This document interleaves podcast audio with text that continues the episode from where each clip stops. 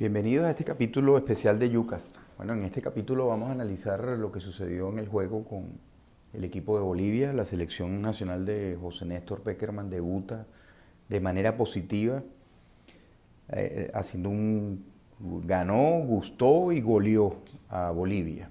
Y, y, bueno, ahí fíjense una cosa, el mismo equipo, básicamente los mismos jugadores con la adición muy importante de Salomón Rondón, que estuvo fuera casi todas las eliminatorias, pero con básicamente el mismo equipo y el mismo esquema, pero bueno, un orden y una actitud diferente, empezando por, eh, veía el juego por una segunda vez y bueno, la actitud de los laterales sueltos al momento de tener el balón Venezuela y muy agresivos, tanto destaca Oscar González en velocidad y asociación con Soteldo, pero sobre todo en profundidad que dio Oscar González. El, del otro lado, asociándose Ronald Hernández con, con los mediocampistas venezolanos y con, con, su puntero, que en ese momento era Darwin Machís en el primer tiempo, y luego Soteldo.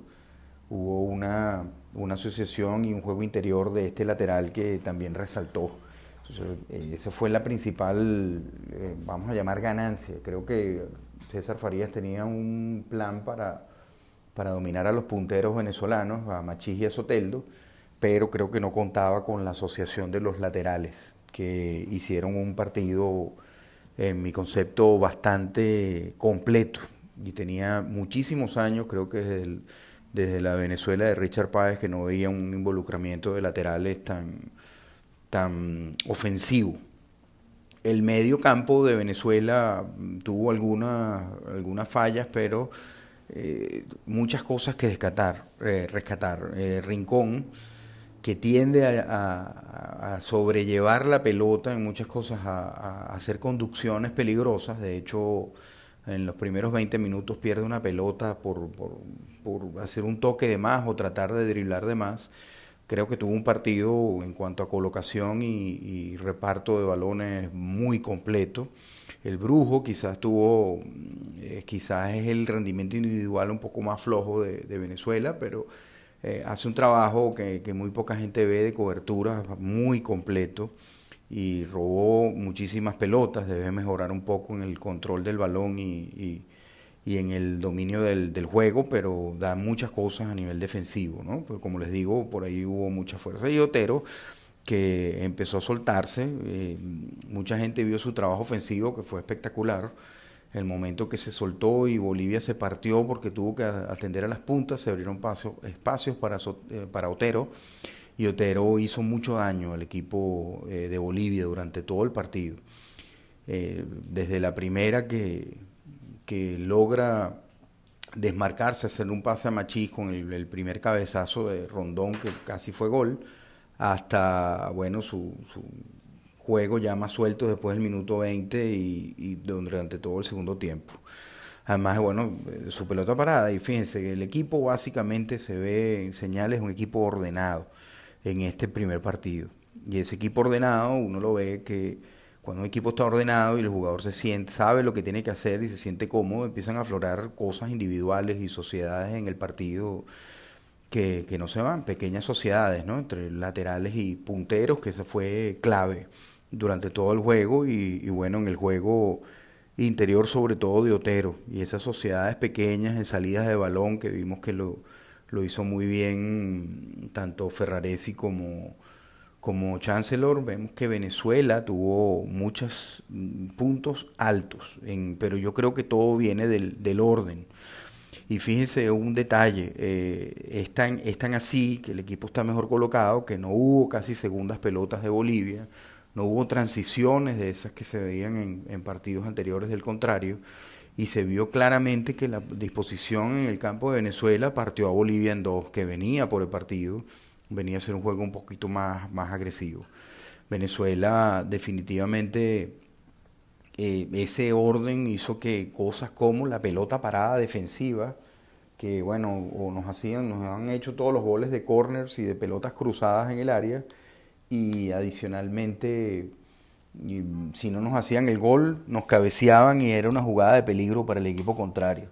En el partido contra Bolivia, como ustedes pueden ver, estas jugadas fueron neutralizadas de manera eh, positiva por, la selección nacional. El Venezuela eliminó la segunda, la segunda pelota de Bolivia. Eh, de hecho, creo que la entrada de Chancellor fue para, para quitarle esa posibilidad que, que Moreno Martín no jugara cómodo de espaldas al arco. Y eso Venezuela lo, lo logró. Y eso denota un conocimiento de un cuerpo técnico que, tiene mucha jerarquía, que conoce la, eliminatoria. Y, aquí está claro, pues, o sea, Peckerman tiene, y su cuerpo técnico tiene viendo a Moreno Martín, a Arce durante muchísimos años, sabe cómo juega Bolivia, sabe cómo juega Farías y tenía un plan para ello. Y eso es una de las, de las grandes noticias que tiene la selección nacional, que son técnicos que tienen experiencia en la eliminatoria y eso se vio desde el primer partido.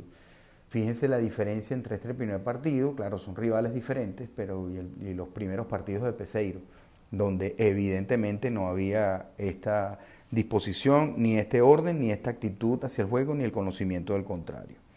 Fíjense, mismos jugadores, mismo sistema, pero resultado diferente. De Venezuela, evidentemente, este es un comienzo, y como todo comienzo hay que ser muy prudente. De hecho, si Venezuela gana estos cuatro partidos de manera brillante no ha sucedido nada porque el equipo está eliminado de cualquier opción, aunque haya algo matemático, es muy, muy difícil.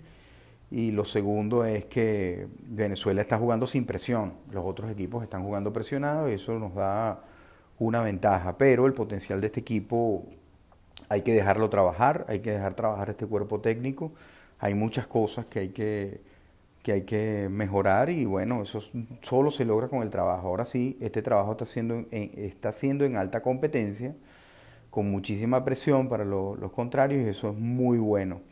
Pero fíjense, yo creo que las victorias se celebran. Venezuela ganó, gustó y goleó. Y eso no sucede frecuentemente.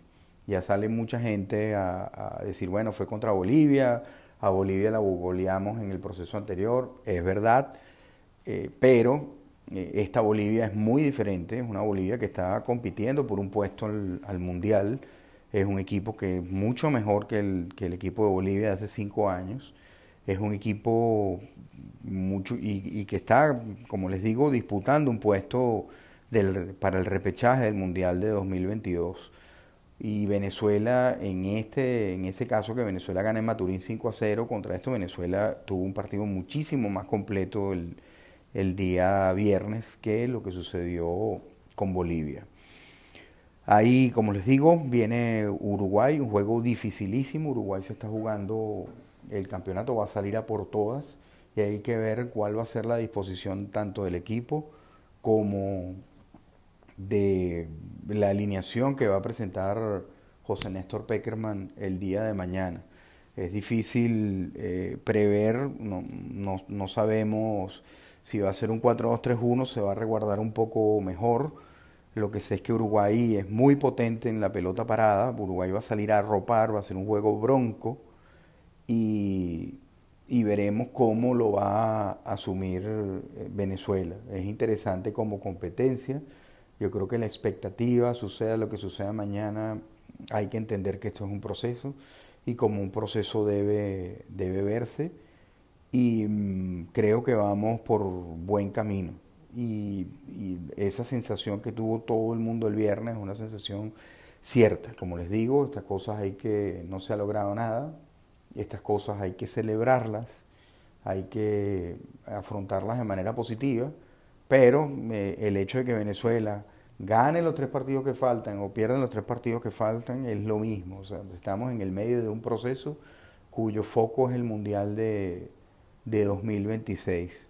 Se empezó bien, eh, creo que es un, acierto y una apuesta interesante este cuerpo técnico tan experimentado y, y con éxito en el pasado y solo le deseamos la mayor de las suertes y que puedan trabajar tranquilos.